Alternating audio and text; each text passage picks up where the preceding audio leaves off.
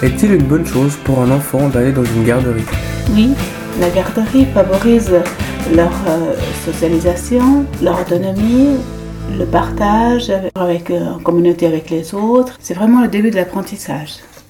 Comment gérer une garderie? Une garderie se gère euh, avec tout le personnel, les enfants. Ça aussi demande beaucoup d'organisation. Donc chaque jour, il y a un planning qui se fait. Chaque éducatrice, elle, a son groupe d'enfants à gérer par jour. Donc ça demande vraiment beaucoup de rigueur.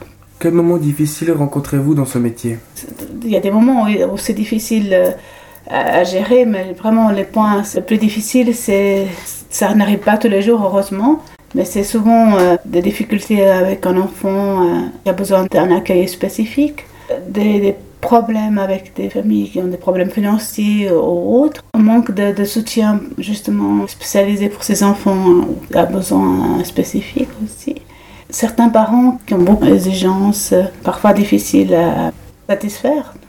Quels atouts faut-il avoir pour être éducatrice de la petite enfance? C'est vraiment très personnel. À mon avis, il faut avoir déjà le respect pour les enfants, persévérant, il faut être euh, cohérent, être vraiment une personne entière pour faire ce métier.